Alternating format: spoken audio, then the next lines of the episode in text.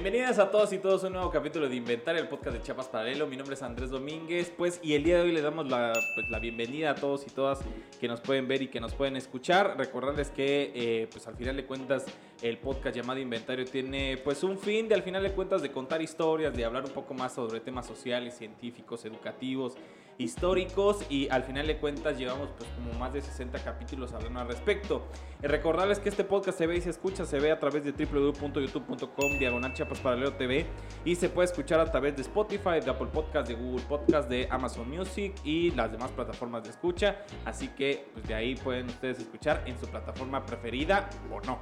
También, eh, bueno, el día de hoy, para no enrollarme mucho, porque creo que sí vamos a tener eh, hablar mucho y un poco largo y tendido, pues el día de hoy creo que hay un tema muy importante y doy contexto porque creo que sí se me hace muy... Eh, eh, que en los últimos años, por decirlo así, o en los últimos meses, se ha habido como un repunte respecto a las personas que consideramos y pues, la gente que ve el título creo que entenderá que está como migrando a otros países de forma legal, eso es como muy importante, de forma legal, eh, con el objetivo de ingresar un poco más de dinero. Es como una opción, ¿no? Al final de cuentas.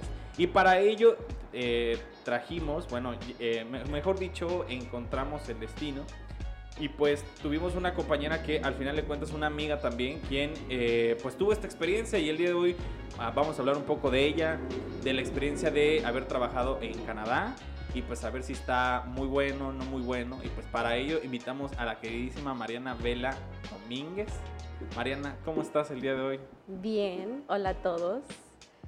Gracias por invitarme. Realmente vamos a ver cómo nos va en esta plática. Espero que sea bastante informativa para la gente que está pensando cómo pues dar este cambio, este, este giro, porque realmente es un giro de muchas cosas, de tu vida, de, de perspectivas, de conocer, de aprender nuevas cosas, nuevas culturas. Entonces espero que les guste y les sirva.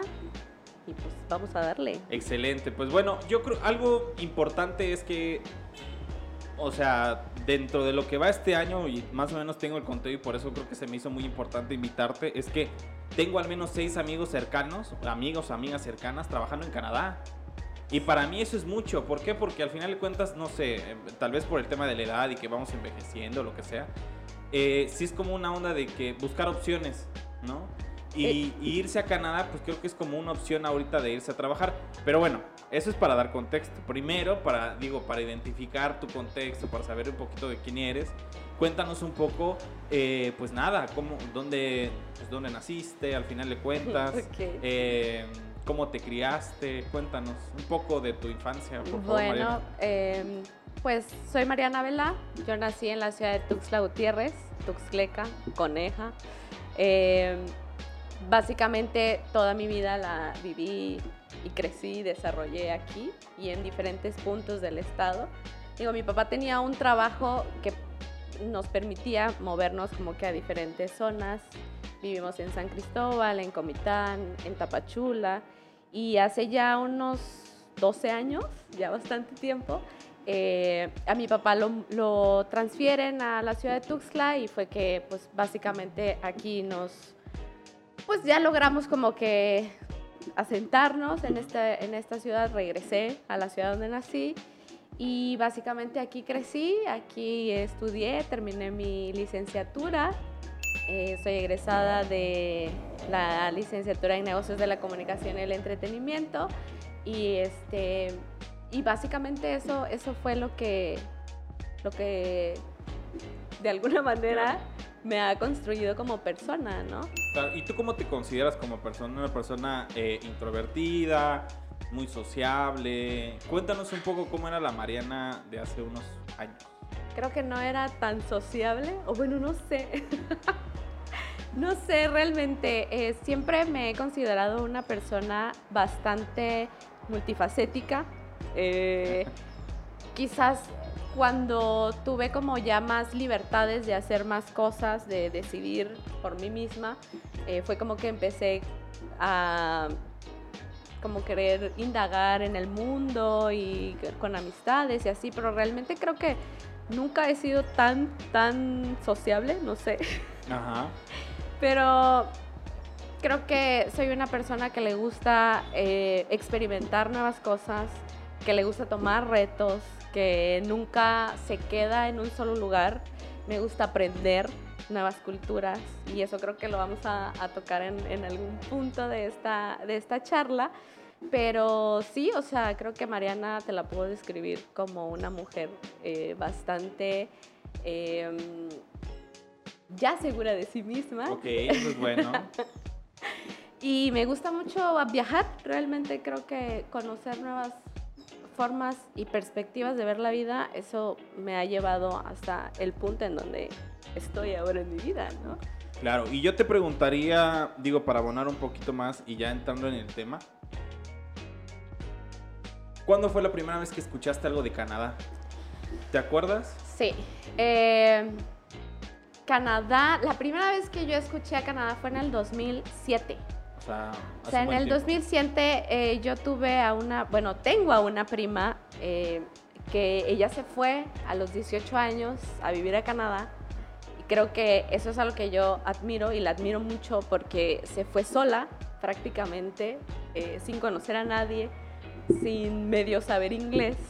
Sí, no había redes sociales en eso. Sí, no había. Entonces, esa fue la primera vez que escuché de Canadá y fue como... Em, como que ahí entré a un, a un mood de, ok, yo también en algún punto de la vida quiero hacerlo. O sea, yo estaba muy borrita. Entonces, este, cuando yo escucho eh, que ella se iba a ir y se iba a ir tan lejos, o sea, imagínate en, ese tiempo eh, se miraba muy, muy, muy lejano y creo que hasta eh, bastante desconocido de lo que podíamos ver a través de ella y en ese momento ni siquiera habían los teléfonos tan, tan al alcance de que ahora con, un, eh, con la aplicación esta de WhatsApp estás como más conectado, en ese tiempo no. Entonces, este, esa fue la primera vez que escuché de el país de Canadá. Ok. ¿no? O sea, ella fue la que, como que la primera de la familia que decidió y que se aventuró prácticamente a esta, a este país. Claro, tú lo describes muy bien en el aspecto de que tú dices que fue la primera. Para tu familia, digo, tú más o menos tienes esa perspectiva, pero para tu familia, ¿cómo fue esa decisión? O sea, ¿cómo, ¿cómo se referían a ella respecto a esta decisión que creo que sí es como muy aventurada, mujer? Estaba, eh, y aparte bien chiquita, o sea, era una, era una niña de 18 años. Claro. Fue bastante fuerte, o sea, para todos fue así como de, ¿qué estás haciendo, no?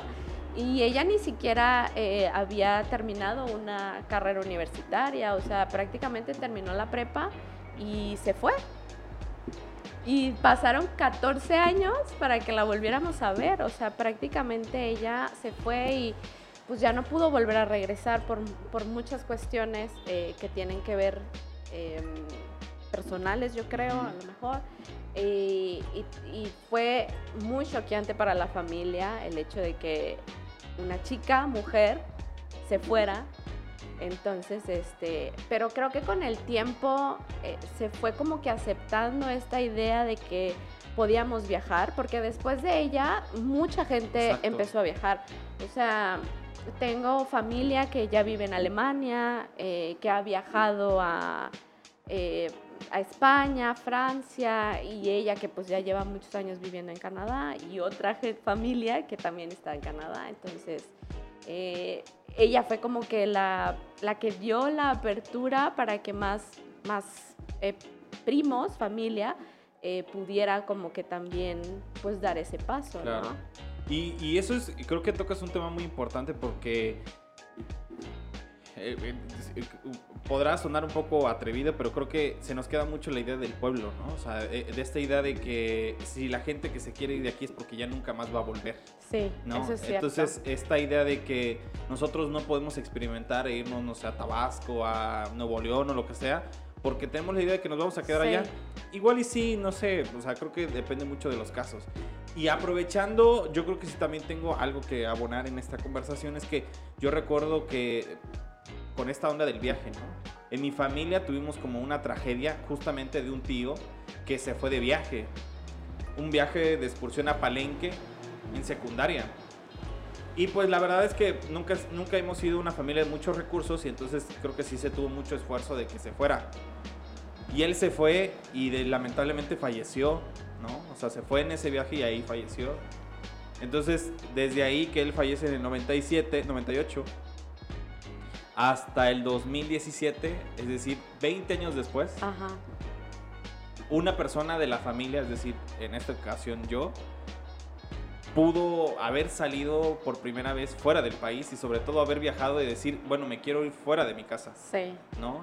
Yo sí me acuerdo que dos años antes de 2017 me fui a la Ciudad de México y para mi abuelo, que eh, en ese momento todavía estaba, sí fue como una onda de, ¿para qué te quieres ir? Ya no vas a regresar, ¿no? Una onda así de, como muy aprensivo, que también lo comprendí en su tiempo, ¿no? Pero el punto es que también tiene que ver ese rollo de, de, de- de- creo que mi mamá en su momento lo tomó muy, eh, muy sabiamente porque a pesar de la tragedia que hubo en mi, en mi familia y es como desde ese momento no hubo nadie que se atreviera a decir, bueno, me voy a ir a Huatulco, ni siquiera viajábamos a Huatulco. Por eso, ahorita que, digo, a- aprovechando eso, ahorita que vienen como vacaciones es como de, me preguntan, no, ¿y a dónde se va a ir? Porque mi familia nunca estuvo acostumbrada a salir Ajá. por eso mismo, ¿no? Entonces eso como que da mucho contexto. Aprovechando ya este breve speech que te eché, es... tú te vas por un tema, al final de cuentas, eh, económico, ¿no? O sea, al final de cuentas, ¿no? Y aspiracional también podríamos decirlo. Sí.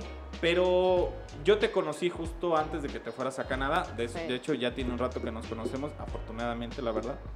Pero sí quisiera que tú nos mencionaras un poco respecto a tu visión de cómo era salir de la universidad y qué tantas oportunidades o no tuviste. O sea, cómo, cómo es este ambiente laboral un poco complicado de decir, bueno, porque nosotros tenemos la idea de que como salen universitarios hay vacantes, pero la verdad es que no. Es que no es así. Entonces cuéntanos un poco, queridísima Mariana.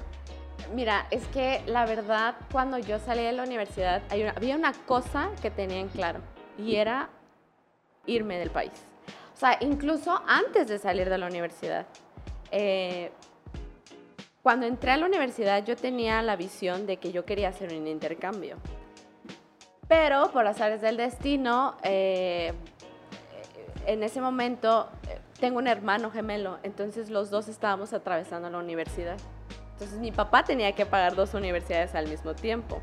Mi hermano ni siquiera vivía en, en- en Chiapas, él se fue a- a- al estado de Hidalgo porque allá estudió y yo me quedé aquí y mi papá me pagó pues una, una universidad.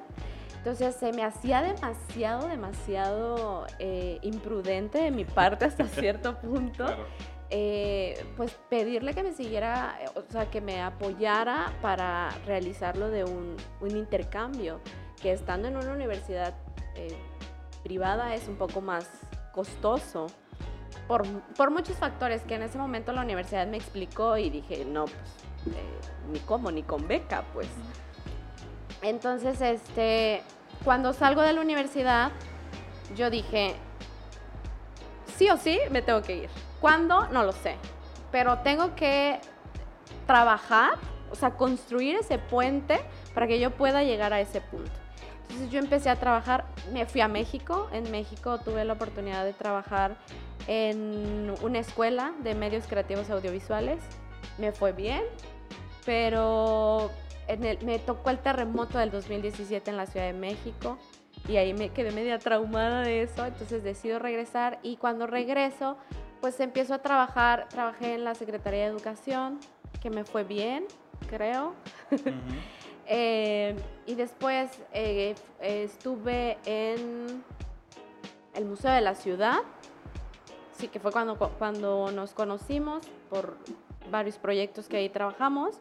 Y por último, eh, estuve en el TEC regional, que ahí fue eh, más complejo porque fue enfrentarse a un ambiente laboral en donde eh, más formal, más, eh, Burocrático. más burocrático. Yo no estaba acostumbrada pues, a tanto eh, trabajo burocrático porque ahí sí ya fueron dos años eh, que yo trabajé prácticamente con ellos y fue un, un proceso bastante eh, complejo, ¿no? Adaptarse a ese ambiente, eh, entender los, eh, los esquemas de trabajo que te, te presentan, los cursos, los talleres, los, los jefes y todo eso, ¿no? Entonces, eso... Sí, la onda de negocio, ¿no? O sea, de cómo comienzas a negociar. Sí, a mí también me, me, me, pasa ya muy seguido de cuándo, de qué batallas eliges y qué batallas no vas a elegir, claro. Sí. Entonces, eh, a raíz de eso, digo, o sea, sí me costó, porque cuesta, cuando uno sale de la universidad cuesta, y más porque tiene muchos, muchas expectativas de la vida, ¿no? Entonces te enfrentas al mundo real y te das cuenta que en el mundo real, eh, pues no todo es eh, miel sobre hojuelas, que realmente tienes que trabajar si quieres conseguir algo, si quieres construir algo, si quieres llegar a un objetivo, tienes que trabajar. Y a veces nos toca trabajar en cosas que no nos gusta. Claro. Pero eh, yo siempre pensaba, o sea, voy a trabajar, voy a hacer las cosas, aunque no me guste, las tengo que disfrutar, pero esto me va a llevar al punto que quiero llegar. Entonces, creo que, que, eso fue también un gran aprendizaje que en su momento tal vez sí peleé y rezongué y hice muchas cosas que quizás no las aproveché, pero al final me, me resultó porque me llevaron al punto en donde quería estar y llegar y, y poder eh, seguir como que creciendo, ¿no? Y tenías clara la meta desde el principio, creo. Sí. ¿De irme? Sí, siempre. ¿Y qué te decían tus papás? Mira, fíjate que mis papás nunca, nunca me han cortado las alas y eso es algo que yo se los agradezco infinitamente. Incluso ahora que, que regresé y que estuve eh, pues un periodo bastante largo de fuera de casa, este, sí les agradecí y les dije gracias, porque a pesar de, bueno, como papás, eh, pues les da miedo, inseguridades, este, también se ponen nerviosos, eh, también se preocupan, y a pesar de que estábamos lejos físicamente, creo que nos sentíamos más, más unidos que nunca, entonces... Mis papás nunca, nunca me han cortado las alas de decir no lo hagas o sea, a pesar de que ellos también tienen, han tenido sus, miedos y han enfrentado sus miedos, sabes, de que cuando crecen eh, los hijos se van. Y mi mamá eso siempre me lo dijo, o sea, tú eres mi hija, pero solamente eres mi hija prestada. Va a llegar un momento en donde te vas a ir. Y está bien, es el proceso de la vida. Entonces, creo que en ese sentido se los agradezco infinitamente porque nunca me han dicho, no lo hagas, ¿sabes? Entonces, cuando yo les dije, me quiero ir porque este es un proyecto de vida, mi papá siempre me ha mencionado eso tienes que tener un proyecto de vida. Va, ok. ¿Qué proyecto de vida lo, lo puedo em, interpretar desde mi perspectiva como sueños? ¿No?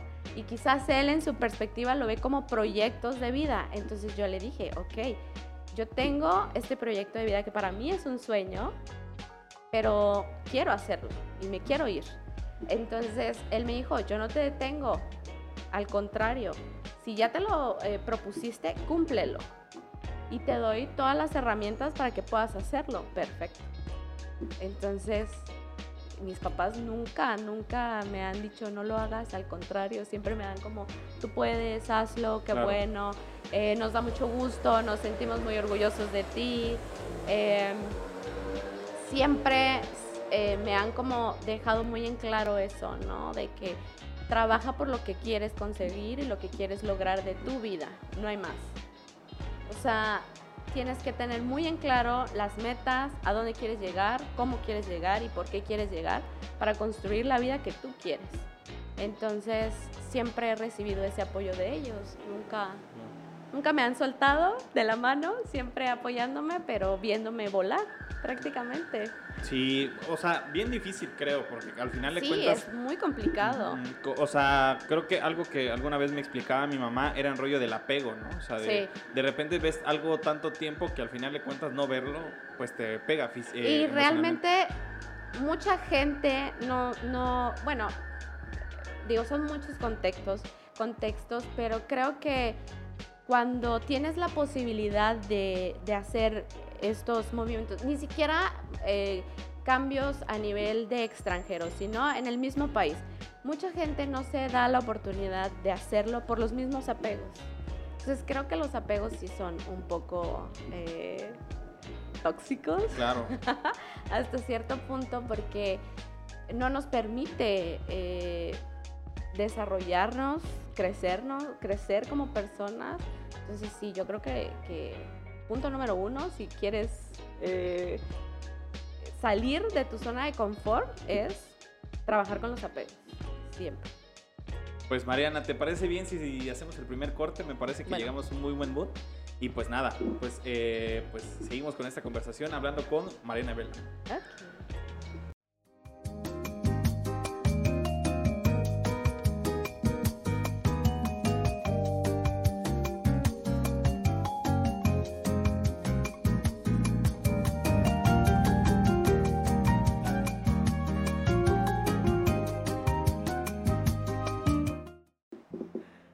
Y regresamos en esta conversación hablando con Mariana Vela sobre este viaje, esta odisea que tuvo hacia Canadá y nos quedamos justo en pues momentos antes de que tú te fueras, o sea, de que estás tomando como esta decisión y, nos mencionabas de que estabas como trabajando para ello.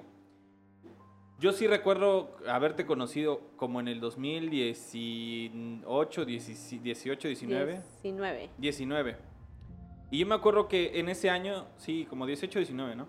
Y me acuerdo que ese año como que estás, de hecho yo me acuerdo muy bien de que sí tenías como el hecho de, me voy a ir a Canadá, ¿no? Me voy a ir a Canadá. Y por eso lo recuerdo mucho. Pero viene un evento que, que eventualmente creo que sí te, te rompió mucho el esquema, ¿no? Nos cambió la vida a todos. Y a todos y todas, que fue la pandemia. Sí. Pero a ti, cuéntanos cómo, cómo viviste la pandemia, cómo viste suspendido tu sueño por algunos momentos. Cuéntanos un poco. Creo que fue el momento eh, donde como, como que todo se fue literal al carajo.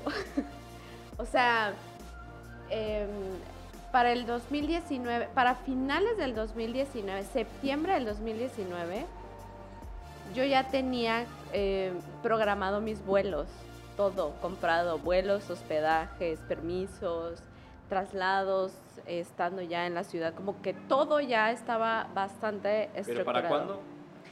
Para, eh, no sé si era para septiembre del 2019, ya no recuerdo, o principios del 2020, una fecha eh, por ahí. Y llega la pandemia a fue a principios de, del 2020 porque la pandemia llega y se cancela, entonces prácticamente ese viaje se perdió todo. Eh, yo en ese momento estaba trabajando en el, en el Museo de la Ciudad con la fundación y eh, ya tenía dinero ahorrado, tenía dinero invertido en, en toda esta, vaya, en todos estos compras que se tienen que hacer, ¿no? Y llega la pandemia y con la pandemia pues muchas cosas se vienen abajo. Eh, no fui la única. Creo que a mucha gente le terminó afectando eh, más. Entonces, este, pues a mí me pasó a traer ese, ese viaje y muchas cosas como que no las entendía, me enojé, me frustré. Me acuerdo que lloré muchísimo cuando eh, la aerolínea me contacta y me dice que por, eh, pues por motivos de pandemia mi vuelo ya no iba a poder como que despegar y, y fue muy, muy choqueante, o sea, me enojé mucho porque dije, ¿cómo es posible que yo ya teniendo todo listo, que yo ya había invertido dinero porque yo trabajé, yo me compré, yo, o sea, era dinero mío, pues. Y pues esta aerolínea, al final de cuentas, quebró, que fue un dinero que prácticamente, no me gusta llamarlo perdido, porque al final fue un dinero que recuperé, pero en su momento sí lo llegué a ver como un dinero que literal desapareció, o sea, que pues imagínate, en ese momento no se sabía nada, era todo tan incierto, tan, tan lleno de caos, el mundo entero era un caos. Entonces creo que viajar eh, en ese momento iba a ser muy complicado. Y por algo pasan las cosas, lo entiendo, ahora trato de tener esa perspectiva de que por algo pasan las cosas. Y, pero pues en ese momento no, no fue así, fue muy frustrante. Y, y mis papás ahí como que, no, o sea, te vas a ir en algún momento, eh, quizás, eh, porque decían al principio, no van a ser, o sea, van a ser un par de semanas. Sí. Y después de ese par de semanas fueron otras dos semanas. Y cuando nos venimos a ver, a dar cuenta, ya habían pasado un, Un año, año y medio. Entonces, eh, Sí, me acuerdo que fue, perdón, me acuerdo que fue en marzo, la tercera semana de marzo, el 20 de marzo. Y yo me acuerdo que nos dijeron 40 días. sí, Y yo me dije, ah, claro, 40 días, los días perfectos para que yo celebre mi cumpleaños. Porque yo dije de, de mayo, no, de marzo, abril, mayo, junio, julio, y dije ya, pues ya está. sí. Pero pues la verdad es que no celebré dos cumpleaños, ¿no? Con el tema del tiempo, claro. No, o sea, fue mucho tiempo, Sí. mucho, muchas cosas, muchas cosas pasaron. Entonces, eh, pues para mí la verdad es que ese momento sí fue muy complejo. O sea, eh, ahí fue donde desarrollé de- este, ansiedad. Digo, y también se sumaron muchas cosas. O sea, todo lo que estábamos viendo, que pues como que cada vez se venía acercando esta enfermedad hacia la familia y el miedo. Mi hermano se quedó en, en Pachuca, no, no, no regresó hasta finales de ese año. Entonces prácticamente todo el 2020 estuvimos separados y eso fue, ay no, una de las experiencias más horribles, yo creo. O sea, fue muy, muy complejo. Y aunado con la frustración del viaje, pues bueno, o sea, ya te has de imaginar, yo ya dije, ya no me voy a ir. O sea, ya ese, ese sueño ya quedó ahí y ya dalo por muerto. O sea, Claro. ya no. Y hasta, ah bueno, porque primero me dicen, eh, te podemos dar eh, preferencia de cambiar el vuelo para mediados de, de julio. Y yo dije, va, ok, perfecto, lo muevo para el verano de, del 2020.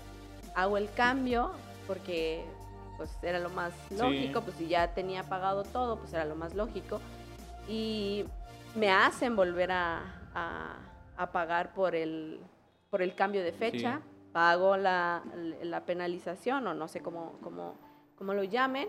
Y después llega julio y, Y aerolínea me dice, no, todavía no puedes viajar. Además que Canadá ya tiene más restricciones y aquí todavía no han soltado las, las vacunas y para entrar a Canadá te piden que compruebes vacunas. Y tu viaje no es un viaje esencial. Entonces yo me puse en contacto con la embajada canadiense. La embajada canadiense me dice, no, eh, como tu viaje no es esencial, no tienes eh, personas aquí, familiar cerca, no, pues no puedes acceder al país. Entonces tengo que volver a hacer un cambio para septiembre del 2020. Ujú, Evidentemente eso nunca pasó. Claro. Tuve que volver a pagar y hasta esa fecha dije, ya, o sea, ya no le voy a seguir pagando a la aerolínea. La aerolínea quebró y jamás se devolvieron como que todo, se- todo este dinero que al final pues, se tuvo que eh, desembolsar Ujú. se metió una, una demanda colectiva eh, con Profeco para que Profeco pues pudiera como que hacer algo, pero pues nunca, nunca pasó nada Claro. extraordinario. ¿Y cuéntanos el día que te vas? O sea, ¿cómo fueron esos días previos? Porque me, me Ok. imagino que te vas justo cuando la pandemia te lo permitió, ¿no? Sí, o sea, pasa el 2020, para septiembre del 2020 yo entro a trabajar al tecnológico. Por azares del destino, no sé, la vida me tenía como que ese, pues ese tránsito de, de poder eh, trabajar en un lugar así, que fue que, que te digo que pues aprendí, conocí y experimenté como que un ambiente nuevo. Yo entro a trabajar en septiembre, del do- o sea, me cancelan el vuelo en septiembre para, para el 15 de septiembre del 2020 yo ya estaba trabajando en el tecnológico regional y eh, ahí me quedé hasta marzo del 2022 y cuando, cuando más o menos empiezan a soltar las vacunas tengo la oportunidad de vacunarme por trabajar en una institución pública educativa. Eh, me vacunan me ponen una primera dosis a la segunda dosis ya cumplía con las dos vacunas, ya podía entrar al país pero pues tenía que seguir como que, tenía que guardar cuarentena, o sea, tenía, llegaba a Canadá y tenía que quedarme en cuarentena 15 días para que eh, pudiera como que permanecer en el país, ¿no? Entonces 15 días sin moverte, sin hacer nada, estar en, hoteles que el mismo gobierno este, te pedía, pues era costoso. Entonces dije, no, pues me tengo que esperar un poco más. Y cuando empieza, como cuando empiezo a ver que ya hay más movimiento, que ya podías viajar, que ya podías hacer como ciertas cosas, ya empiezo a programar otra vez el viaje con otra aerolínea. Y, este, y al final eh, el, el, vuelo lo compro para marzo del 2020, del 2022, me acuerdo. Mediados de marzo, de, sí, de marzo del 2022. O sea, dos años después del... Dos años después.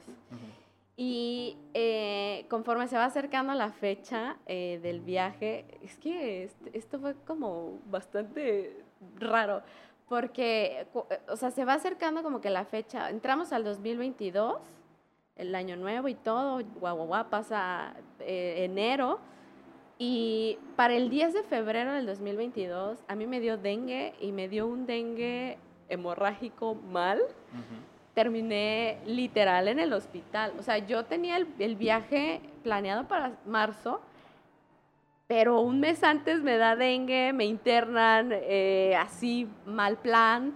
Eh, mis papás me dicen, ¿sabes qué? No te vas a, no te vas a, mover en marzo, o sea, para la fecha que quieres. Y yo así, ya llorando otra vez, porque es como otra vez, otra vez algo está impidiendo que yo me vaya. O sea, ¿cómo? Claro.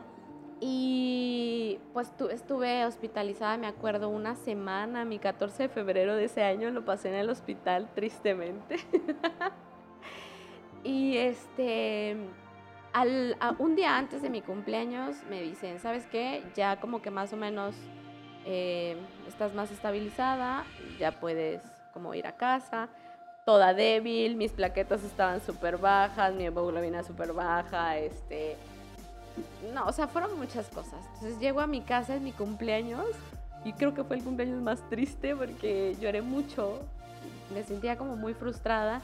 Mis papás también me dijeron, sabes que nosotros vamos a hacer el cambio, no te preocupes, nosotros lo arreglamos prácticamente.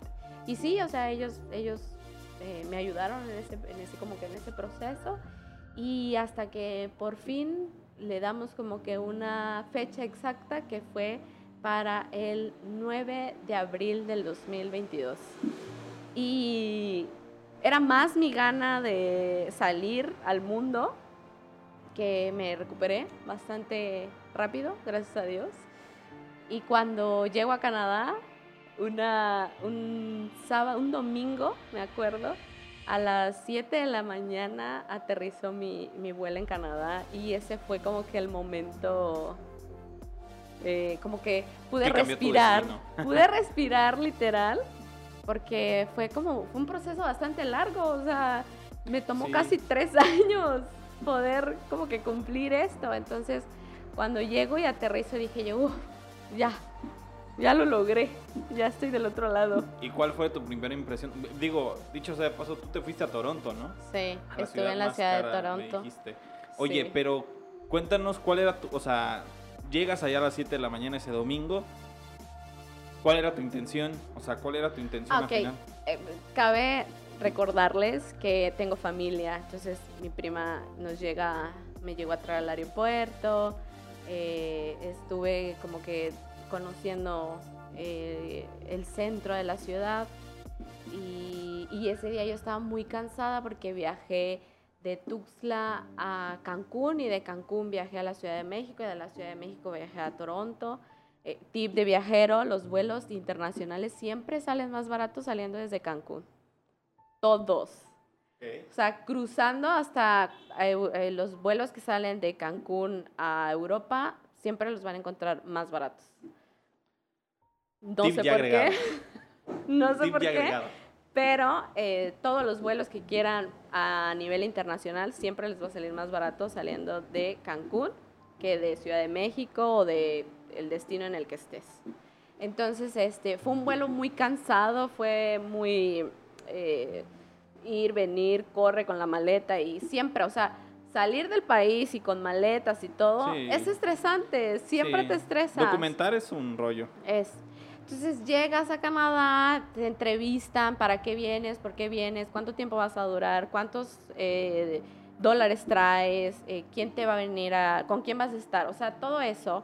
Y yo estaba muy nerviosa también. Los agentes de migración tienen Poco tacto. Sí, exacto. Entonces, eh, cuando llegué, la verdad, lo único que quería era descansar. Y sí, eh, renté un Airbnb por un par de días, creo que fue una semana, si no mal recuerdo.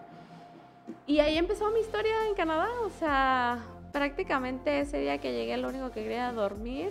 Y al siguiente día ya pude como que más o menos ir familiarizándome con la ciudad. Y lo primero que encuentras en el aeropuerto es que ya hay mucha gente de diferentes partes del mundo, idiomas diferentes, o sea, ni siquiera, no solamente es el inglés, acabe aclarar que Canadá se habla, o sea, dos idiomas oficiales, que es el inglés y el francés, pero pues es un país de migrantes, entonces llega mucha gente de muchas partes del mundo, entonces estás escuchando que te están hablando en japonés, que te hablan en em, coreano, que después te hablan en ruso, entonces son muchas cosas.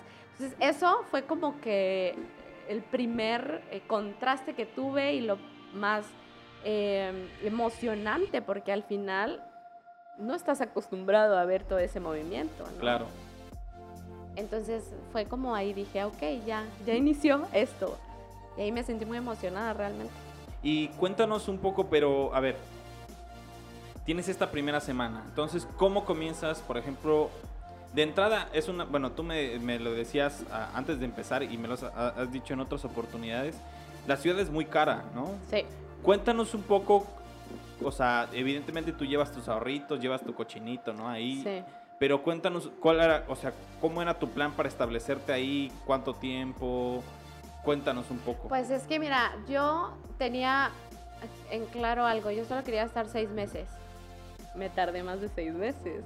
Este, yo dije, ok, sie- siempre, o sea, una otra recomendación es lleven dinero ahorrado, siempre, porque en lo que logras como que establecerte eh, qué es lo que vas a hacer, cómo lo vas a hacer, digo, yo tenía una gran ventaja que pues tenía familia ya, entonces prácticamente cuando llegué, eh, no tenía todo, pero sí había un panorama más claro, ¿no?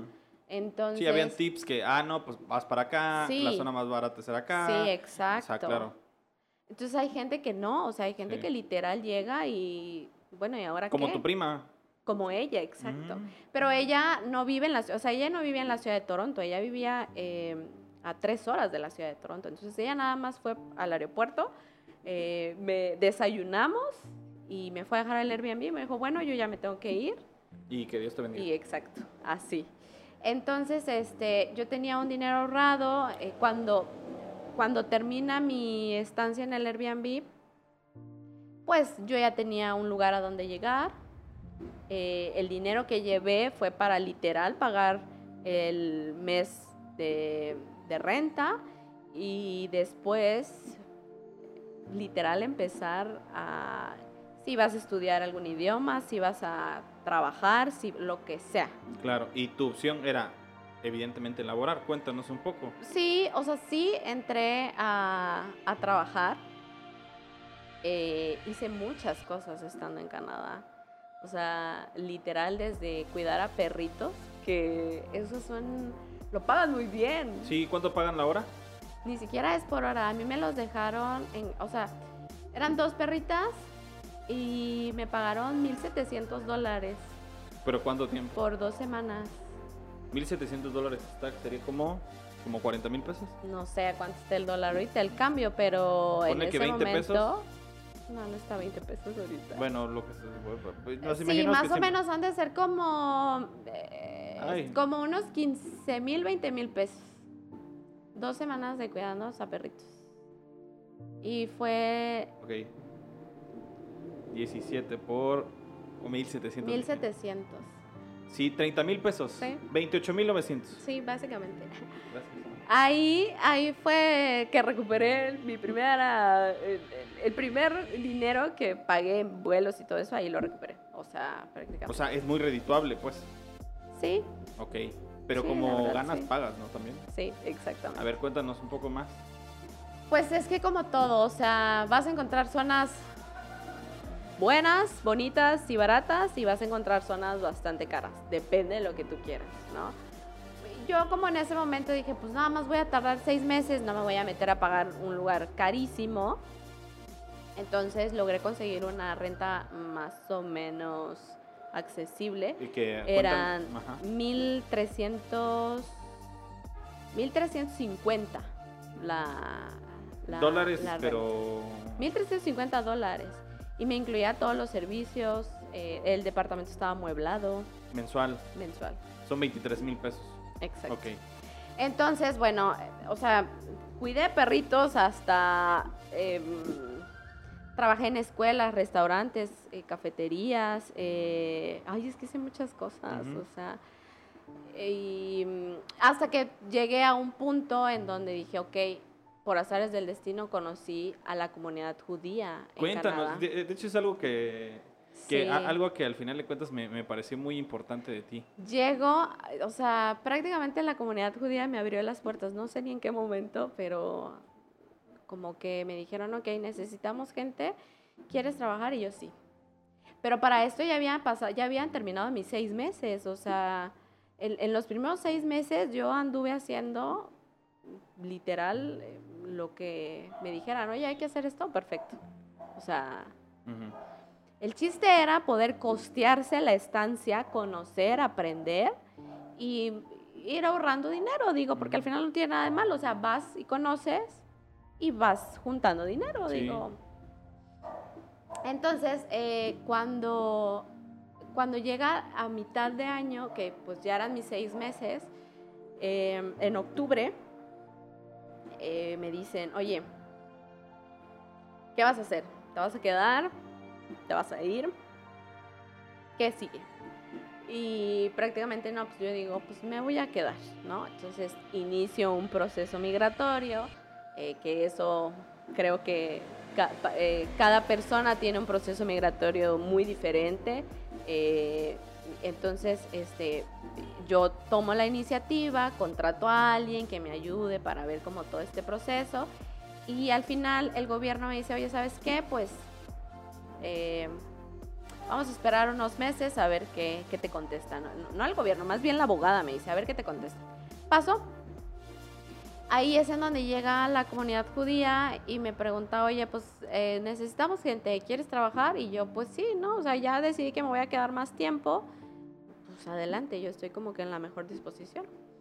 Y ya era, ya era eh, diciembre, creo que diciembre eh, fue como el mes más pesado, más bien todo el invierno es Sí. un proceso bastante pesado. Entonces cuando yo empiezo a trabajar con la comunidad judía, se me abrió el panorama porque conocí como toda la cultura de la, de la, de la comunidad judía. Me trataron súper bien, o sea, fueron muy amorosos, muy cariñosos, este, y bastante Atento. atentos conmigo, sí. Y si se puede saber de qué trabajabas. pues ahí prácticamente eh, tenía dos trabajos, o sea, bueno, llegué a tener hasta tres trabajos con ellos. Eh, pero creo que los de planta fue en una escuela de niñas judías ortodoxas. Uy, Jesucristo. Entonces, eh, sí, ya sé. Entonces, eh, básicamente ahí tenía, solo entraban mujeres. Sí. Y los, las, los únicos dos hombres que habían era el director y el subdirector.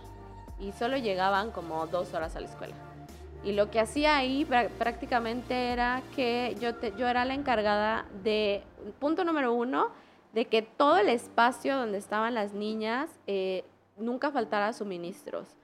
Eh, ellos son muy pulcros, entonces nunca, nunca puede faltar papel de- para, eh, se les llama tissues, que son las, este, eh, los, estos Kleenex, esos eh, papeles, vasos, eh, vasos para sus convivios, platos para sus convivios, o sea, todo eso, porque todos los jueves hacen reuniones. Entonces, me, prácticamente me encargaba de que toda la escuela no les hiciera falta suministros y ayudarlas a ellas a sus actividades, por ejemplo, este, cuando hacían sus rezos, porque todos los días hacían rezos, en la mañana y en la tarde, eh, levantar, o sea, que todo estuviera levantado para que cuando ellas entraran, pues no hubiera como que eh, zapatos, eh, ropa tirada, porque son un poco desordenados pero eh, pues logramos hacer, la verdad, con las chicas un equipo bastante interesante, o sea, y yo aprendía de ellas y ellas aprendían de mí. Oye, qué, qué genial. Entonces, este, pues todas eran niñas judías de entre 13, 15 años, el grado más grande era como de 16 años. Entonces estaban bien, bien chiquillas y ellas me preguntaban, ¿y de dónde eres? No, pues de que de México. Ay, sí, ya fuimos y que no sé qué. Y nos encanta México y queremos conocer tal lugar y que... O sea, siempre. Al principio pensaban que era peruana, no sé por qué. Pero ellas creían que yo era peruana y les digo, no soy peruana, o sea, soy de México. Ay, sí, nos encanta México y que no sé qué. Entonces, una vez me acuerdo que, que ellos son vegetarianos, en su gran mayoría todos los judíos son, son vegetarianos. Entonces una vez me acuerdo que querían probar tacos y logramos eh, como hacer una actividad en donde pudieran comer tacos, pero de eh, setas. Ajá. Y les encantó. De hongos para, para la gran mayoría, claro. Entonces, eh, como que logré hacer una comunidad con ellas bastante bonita y muy interesante. Entonces, cuando ya les dije, eh, chicas, me tengo que ir, voy a regresar a México, eh, fue como, no, no nos dejes, no te vayas, creo que este, nos, te queremos mucho y, y ¿por qué te vas? y ¿qué, qué necesitas para que te quedes? Y yo, pues es que no es que necesite algo en particular, yo, yo estoy muy contenta con ustedes pero creo que ya es momento de dar otro paso en mi vida, ¿no? Entonces, estuve ahí y también logré entrar a sinagogas judías. Pero si quieres, lo detenemos ahí para darte un poco de... Porque la verdad es que está muy buena la conversación y hacemos una pequeñísima pausa para que tomes agua porque está haciendo mucho calor. Y pues bueno, seguimos en la conversación, ¿te parece bien? Ok. Excelente, Mariana.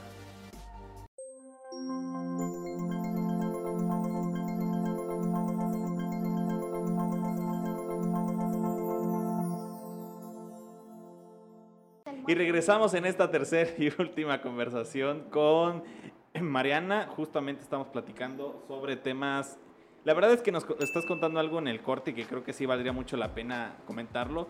Sobre todo porque, bueno, tú fuiste en búsqueda de experiencias y creo que es una experiencia muy buena que inclusive pues, nunca, tal vez nunca lo llegaste a pensar en tu vida. Jamás. Entonces, cuéntanos un poco cómo fue esta historia de, del, eh, del judío que fue sobreviviente del holocausto. Ok, em, bueno, eh, en Canadá hay una em, comunidad judía ortodoxa y judíos no ortodoxos bastante grande, o sea, al final son una misma comunidad, digo, diferentes términos, pero pues, son judíos, ¿no?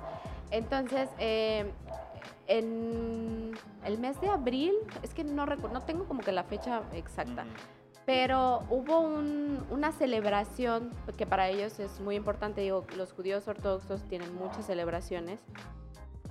Entonces, este, en esa celebración estaban eh, conmemorando el fin de la Segunda Guerra Mundial. Y eh, sobre, la, eh, sobre una de las principales avenidas que se llama Batrus, está toda esta comunidad. Entonces ahí encuentras desde restaurantes judíos, bancos, escuelas, sinagogas, lo que sea, lo que quieras encontrar. el barrio judío. Exacto. Y eh, ese día, pues yo estaba trabajando con las niñas y eh, me dicen, me dan como que la instrucción de que a tal hora eh, las niñas iban a, tomarse un break porque iba a llegar una, un, un señor ¿ya? eh, que les iba a dar como una plática, ¿no? Cabe recalcar que estaban eh, celebrando, bueno, no más bien celebrando, conmemorando, eh, el fin de la Segunda Guerra Mundial. Para esto yo no sabía qué era lo que se iba a hablar o porque, o sea, adentro de esos lugares se habla inglés y se habla hebreo. Entonces, muchas veces te hablan en inglés, pero entre ellos se hablan en hebreo. Claro. Entonces, eh, me dan como la instrucción, eh, yo más o menos como que coordino a las niñas de que a tal hora tienen que bajar, les empiezo a comentar, a tal hora tienen que bajar y que no sé bla, bla. Eh, les paso velas, veladoras y este, ellas las encienden, las ponen y entra a escena un viejito como de unos 90 años, 80 y tantos, casi 89, 90 años. Y él básicamente era un sobreviviente del holocausto. Y él fue a dar como testimonio de lo que había eh, pues tenido que ver. Dice que cuando él llegó a los estos famosos campos de concentración era un niño de 5 años, 6 años. Y para él fue muy traumático todo ese proceso porque ahí fallece su papá y su mamá y una hermana, que su hermana tenía como 16, 15 años. Y básicamente él se queda solo con sus dos hermanos. O sea, toda esta historia, eh, para mí, que no era judía, que vengo de contexto completamente diferente, digo, porque al final a los judíos eh, siempre les cuentan esta historia porque ellos tienen, bueno, no sé si es de ellos, pero ellos tienen como que un, eh, un lema que dice que el ser humano está destinado a cometer los mismos errores, eh, no, a repetir la misma historia si no conoce su propia historia. Entonces, como que a los desde muy pequeños les tratan de ir aterrizando qué fue lo que pasó, cómo pasó, cuándo pasó. Entonces, creo que cuando yo escucho hablar al Señor, aparte era un viejito de, de ya una edad avanzada, llorando, temblando. Que también, perdón que te, interrumpa, tú me decías antes que el contexto de que sonaba una alarma. Ah, ok, eh, sí. O sea, a tal hora se sincronizan como los horarios, más o menos, eh, en, en, toda la, en esta comunidad suena la alarma, porque hay una alarma como, una, eh, como un toque sísmico, los de aquí, allá es de un ruido extraño y todo se paraliza, o sea, toda esa calle, toda esa avenida como que se guarda un minuto de silencio y eh, se detiene literal para eh, pues recordar, ¿no? A todas estas víctimas. Ah, pasa esto, o sea, yo estaba en la escuela, eh, pasa como que todo este, este momento y es en donde el, el, Señor entra y, empieza a, pues, a contar y a escuchar el testimonio que él estaba diciendo. O sea, eso para mí fue algo tan impactante de verlo, porque una cosa es conocer. Claro entenderlo y otra muy distinta, que encontrarte a alguien físicamente, verlo con tus ojos y que te diga, pasé por esto y esto y esto, ¿no? Y mis papás fallecieron en esto y esto y esto. Y hace un rato te comentaba que cuando están como que en este lugar, en estos lugares, eh, a ellos les empiezan a dar de comer comida en estados eh, de súper mala calidad, eh, menciono que los judíos pues son vegetarianos, entonces la gran mayoría no comen ni, ni un poquito de carne, o sea, nada. Y el Señor platicaba que durante ese proceso eh, les empezaron a servir carne, pero no sabían qué tipo de carne era. O sea, no sabían si era de cerdo, vaca, pollo, o sea, como que no se distinguía. Entonces, uno de los rabinos, como que el rabino de su comunidad que los encierran juntos, eh, se da cuenta que esa carne era carne de caballo y que básicamente era eh, carne de caballo que era de los eh, animalitos que se quebraban alguna pata, los herían y que ya no podían como prestar o seguir como en... en, en sí, con en un este- servicio militar. Exacto. Claro, claro. Entonces se los daban a ellos. Y el rabino prácticamente les dijo, o sea, si queremos sobrevivir tenemos que aprender a comer lo que tenemos. Y tuvieron que aprender a comer carne de caballo. Entonces, ese momento, él prácticamente se le quebró la voz y me acuerdo que lloró. Y yo no aguanté, o sea, yo no- ni siquiera terminé de escuchar la, la, pues la anécdota porque me salí, se me rompió el corazón y literal salí llorando. O sea, de ahí dije yo, Dios. claro. O sea, fue muy impactante ese, ese momento. Oye, pero Mariana, digo, qué gran anécdota nos estás contando y la verdad que creo que esa era una de tus misiones, ¿no? Tener estas experiencias. Tú Sí. que siempre has sido como una persona muy sensible en esos aspectos. Pero lo que sí te quisiera preguntar es, ya casi casi al final de, la, de, este capítulo que se nos hace muy, muy, muy, eh, mu- muy útil para la- la- las personas que nos escuchan, es, ¿valió la pena ir a Canadá? Totalmente. O sea, cualquier viaje, eh, y creo que cualquier viaje, si es fuera del país, te cambian muchas cosas. Totalmente va a valer la pena. O sea, si tú me preguntas, ¿cambiarías algo de tu experiencia? Te diría nada. O sea, estas cosas que aprendes, que ves, que conoces a gente, digo, así como tuve la oportunidad de convivir eh, con personas judías, también tuve la oportunidad de convivir con mucha gente latina, con mucha gente rusa, de la India también, o sea, y la India es otra, o sea, es otra cultura bastante interesante y que más o menos ahí eh, pude como que ir aprendiendo y descifrando. Y la gran ventaja de Canadá es que es un país tan multicultural que te permite observar al mundo y hasta eso más o menos, pero creo que es un país de migrantes que te permite poder tener una visión de cómo es el mundo, si no a grandes escalas, pero sí a una visión más o menos que, que puedas entender eh, al mundo, ¿no? Claro. Entonces, ¿vale la pena? Sí. Y te pregunto inmediatamente, hablando en lo laboral, es decir, ya ves que, bueno, yo sigo teniendo de repente acercamientos con personas que me- de repente me dicen, pues yo nada más estoy ahorrando y me voy a ir a Canadá, o de que ya estoy viendo cómo me voy a Canadá.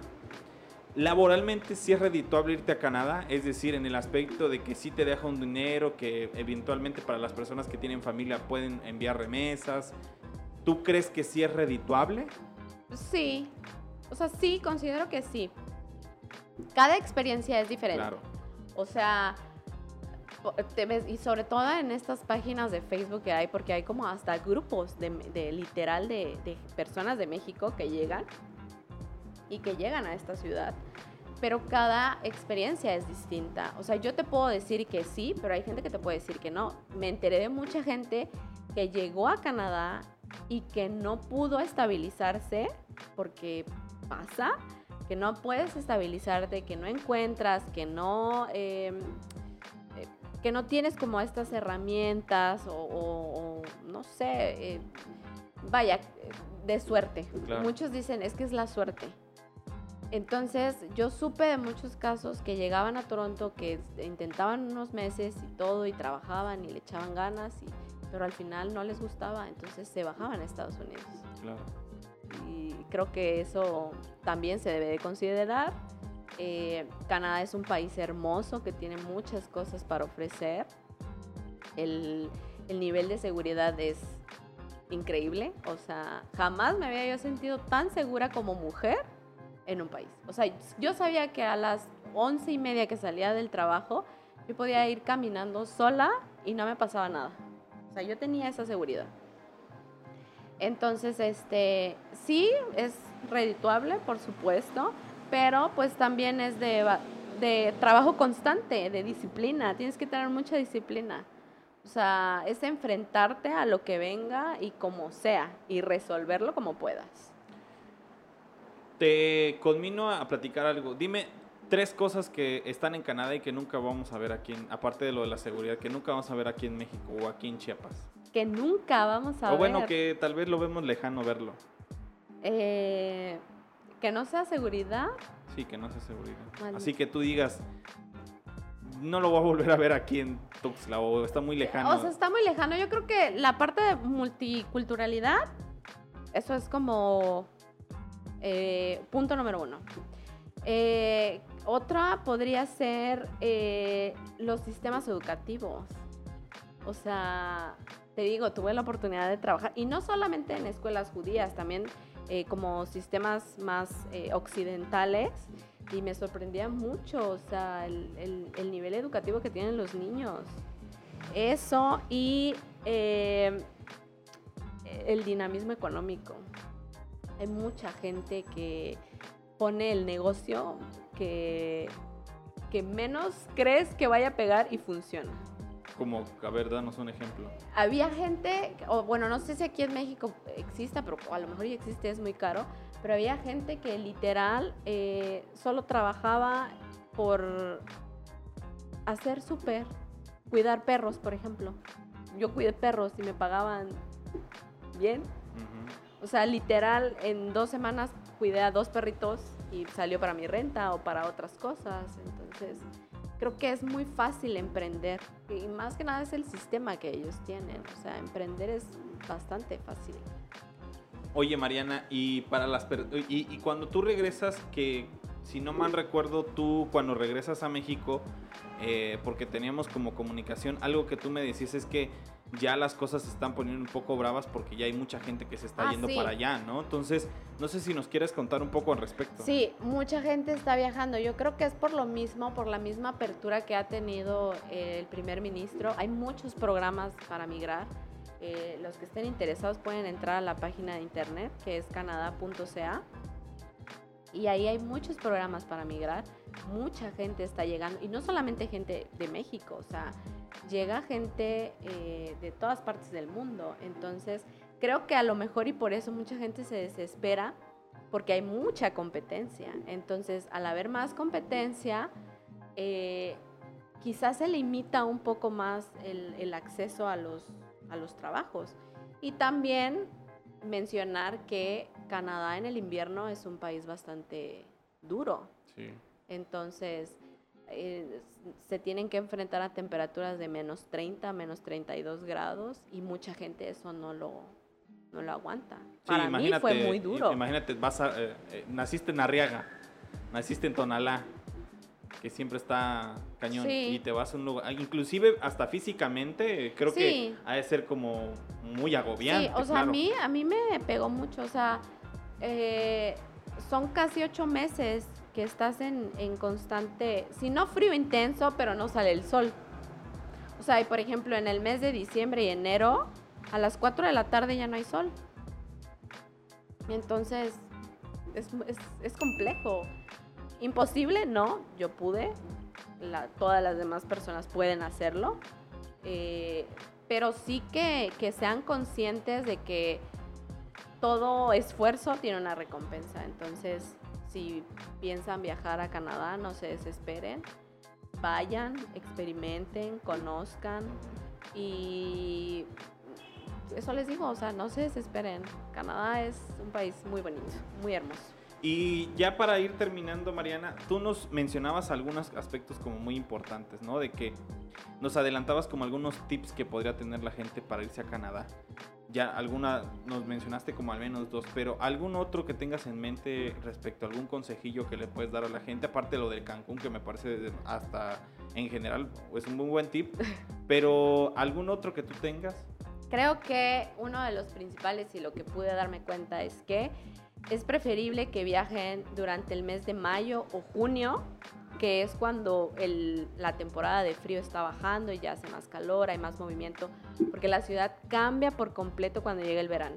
O sea, y se van a dar cuenta, las personas que lleguen se van a dar cuenta que el ambiente, la dinámica social de la ciudad es completamente distinta. Entonces, punto número uno, sí les recomiendo que lleguen en, esas, en esa temporada porque hay más trabajo, hay más cosas que hacer, más actividades, eh, la gente está como que de más de Buen humor. de buen humor.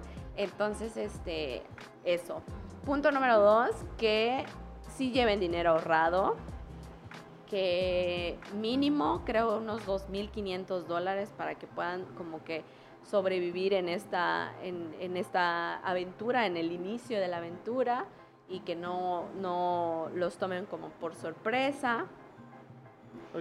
Y el punto número 3. O sea, como 50 mil pesos. Más o menos. Sí, son 42 mil 500 al tipo de cambio que nos mencionaba Paula, pero sí. Sí, más o menos eso. Y la más importante, yo creo que lleven un poco de conocimiento del inglés. No del francés, porque el francés sí te puede llegar a servir, pero el francés se utiliza más en la comunidad, en la, en la em, en la costa. No, en Montreal. En Montreal. Pero, si no que no sepan, o sea, que, que, pero que sí entiendan el inglés. Que cuando les digan algo puedan entenderlo. No que sean los grandes bilingües, yo no soy la gran bilingüe de inglés, pero sí que puedan entenderlo, ¿no? Y conforme ya vayas avanzando, todo es oído. Yo no lo creía, pero sí pasa. O sea, una vez que van que pasaron los meses y que más o menos pude eh, ir desarrollando el oído, ya cada vez fue más fácil, ¿no? Entonces sí que tengan conocimientos básicos del inglés porque, o sea, llegué a conocer a gente que no, o sea, que para, eh, para ellos el inglés se les dificultaba mucho y eso en los trabajos a veces eh, se les complica, pues porque se, a veces se desesperan, no, no, entienden. Entonces, creo que para que no les sufran, lleven conocimientos básicos del inglés. Y para terminar, Mariana, ¿te parece si haces como una reflexión final? Yo te digo, a partir de que, bueno, ya cumpliste tu sueño al final de cuentas, cumpliste Uno. Tu, cumpliste tu proyecto, ¿no? Que es lo que tú le mencionabas a tu papá. Pero, ¿ahora qué depara? O sea, ¿ahora qué quieres hacer? Eh, ¿Tienes algún plan de vida este, al respecto? ¿Qué crees? ¿No? Pues mira, creo que ahorita, ya una vez que me decía, tengo un amigo peruano y me decía, es que una vez que sales y que conoces, muy difícilmente te vuelvas a quedar en un mismo punto. O sea, le agarras el, amor al estar eh, conociendo, al estar eh, viajando, tomando nuevos retos. Entonces, yo creo que ahora eh, estoy en un proceso de, punto número uno, de disfrutar otra vez mi casa, mi familia, mis amigos, mis perros, la comida, porque la comida fue algo que a mí me costó mucho también. Y ya como que aterrizar más ideas que traigo en mente. Digo, porque una de las principales razones que dije, creo que eh, quiero regresar, es que punto número uno, pues quiero seguir viajando, quiero seguir conociendo y punto número dos, hay muchas cosas, muchas áreas de oportunidad en México. Entonces, em, eso, o sea, como que aterrizar estas ideas que traigo y poderlas trabajar aquí. O sea, es tan perfecto el hecho de poder migrar, de poder ir a conocer, de poder crecer, de, de lo que sea, pero también me pongo a pensar la parte de la fuga de talentos que está teniendo nuestro país. O sea, y eso digo, ok, podemos hacer algo al respecto, claro. Hay muchas cosas que se pueden mejorar, por supuesto. No todo está perdido, pero también requiere de un trabajo social, o sea, hacia dónde queremos eh, caminar como sociedad chiapaneca, mexicana, y qué es lo que queremos hacer, cómo lo queremos hacer, en dónde nos vemos. Entonces creo que poco se puede aportar poco mucho podemos aportar todos. Y ahora con esta nueva perspectiva, con esta nueva visión, pues creo que va a ser eh, más em, satisfactorio, ¿no? Poderlas trabajar y poderlas eh, cumplir. Entonces estoy como en ese proceso también como que de volver a reconectar con, con casa, con, con, mi hogar, porque al final esta es, este es mi hogar, pues y no, o sea, por más de que viajes y que vayas y que conozcas, nunca te vas a sentir parte de un o perteneciente de un lugar más que de tu casa, exacto. Qué gran, muy bien, Mariana. La verdad es que haces una muy buena reflexión y te agradezco muchísimo la confianza, la apertura por hablar al respecto. Te agradecemos muchísimo Ah, que no, al tú siempre, a- eh, en el momento que yo te lo planteé, tú me dijiste, este, no creo que valga la pena. Tú me dijiste, no creo que valga la pena hablar sobre mi experiencia en Canadá. No, y no, por- o sea, porque hay muchas. Exacto. O sea, son muchas. Y cada persona te va a contar desde su trinchera lo cómo lo vivió, cómo lo experimentó. Entonces, Sí, no, pero creo que sí súper valió la pena. Nos diste mucha luz en varios aspectos que nosotros pensamos, o al menos en lo personal, como siempre he dicho, que la mayoría de los temas que se ate- aterricen aquí es porque o me ven, ven interesado en el tema o porque Sí. de alguna forma creo que me parecen importantes exponerlos. Y yo creo que de alguna forma las personas que lo están escuchando, pues sí, sí están como muy conscientes de que se está moviendo esto y que está pasando este Sí. fenómeno, ¿no? sí, cada vez es más frecuente. Claro. O sea, y qué, y qué padre, la verdad, que se den la oportunidad de ir y de conocer. Y creo que a ti te decía, o sea, cuando viajas a conciencia, literal, de aprender, de conocer, de darte la oportunidad de ver y de, de experimentar otras culturas, te cambia por completo el panorama. Entonces, si van a, a emprender, sea Canadá, lo que, lo que sea donde se vaya, eh, vayan con la mentalidad abierta, eh, con eh, la, la- esta curiosidad de, de querer saber qué más hay en el Sí. mundo. O sea, realmente el mundo a mí me sorprendió. Y eso que nada más conocí, vaya, ni el 20%, ¿no? Claro. Entonces, sí, dense la oportunidad de, de viajar, luchen, construyan ese puente para lograr lo que quieren. Y pues si se da esa oportunidad en su vida, pues aprovechenla y le- de verdad expriman lo más que puedan para que puedan aprender desde esa perspectiva nueva, ¿no? Claro. Pues Mariana, te agradecemos infinitamente el tiempo. La verdad es que gracias, no, para nada, ¿cómo crees? O sea, creo que sí fue muy, eh, pues muy satisfactorio conocer esta experiencia porque creo que sí hemos llegado al punto, ¿no? O sea, como te lo decía al principio, creo que sí hay mucha gente que tiene esta intención. Sí. Sobre todo creo que eh, personas como de nuestra edad, que es como esta onda de que ya salieron de la universidad, intentaron alguna cosa, porque es como el patrón que estoy viendo, como que intentaron alguna cosa, o sea, como Sí. que buscaron un trabajo, no les gustó, y como que dicen, bueno, pero estoy en un trabajo que lo estoy ejerciendo, ni siquiera estoy haciendo lo que yo quiero, Sí. Y estoy ganando muy poco, ¿no? Y como que la opción es como me voy a Canadá. Y, es- y por eso te digo que tengo tantos amigos y amigas allá, porque me pareció sorprendente que después de pandemia fuera así de que Todo mundo. todo mundo se quiso ir a Canadá. Y yo dije, ¿pero por qué? De hecho, cuando volvimos a hablar eh, en un tema personal, sí fue de que yo ya estoy en Canadá, me dijiste. Y dije, ah, ¿cómo, cómo? De hecho, por eso te, te- te- te- te hicimos el favor de invitarnos, porque al final de cuentas fue como de, bueno, que nos cuente su experiencia, ¿no? Porque Sí. ahorita hay como una segunda o tercera ola de migrantes que están allá. ¿no? Y que Sí. espero que les vaya muy bien, ¿no? Y Que- ojalá, y les va a ir muy bien. ¿no? Siempre, pero todo, o sea, es trabajo constante, disciplina. Acuérdese de eso, la disciplina en Canadá es muy importante. O sea, por donde le veas, si eres una persona disciplinada y te va a ir muy bien. O sea, sin miedo al éxito, literal. Ah. Bueno, Mariana, pues te agradecemos mucho. Agradecemos también a Paula López y a Jimena con X que nos realizaron el día de hoy.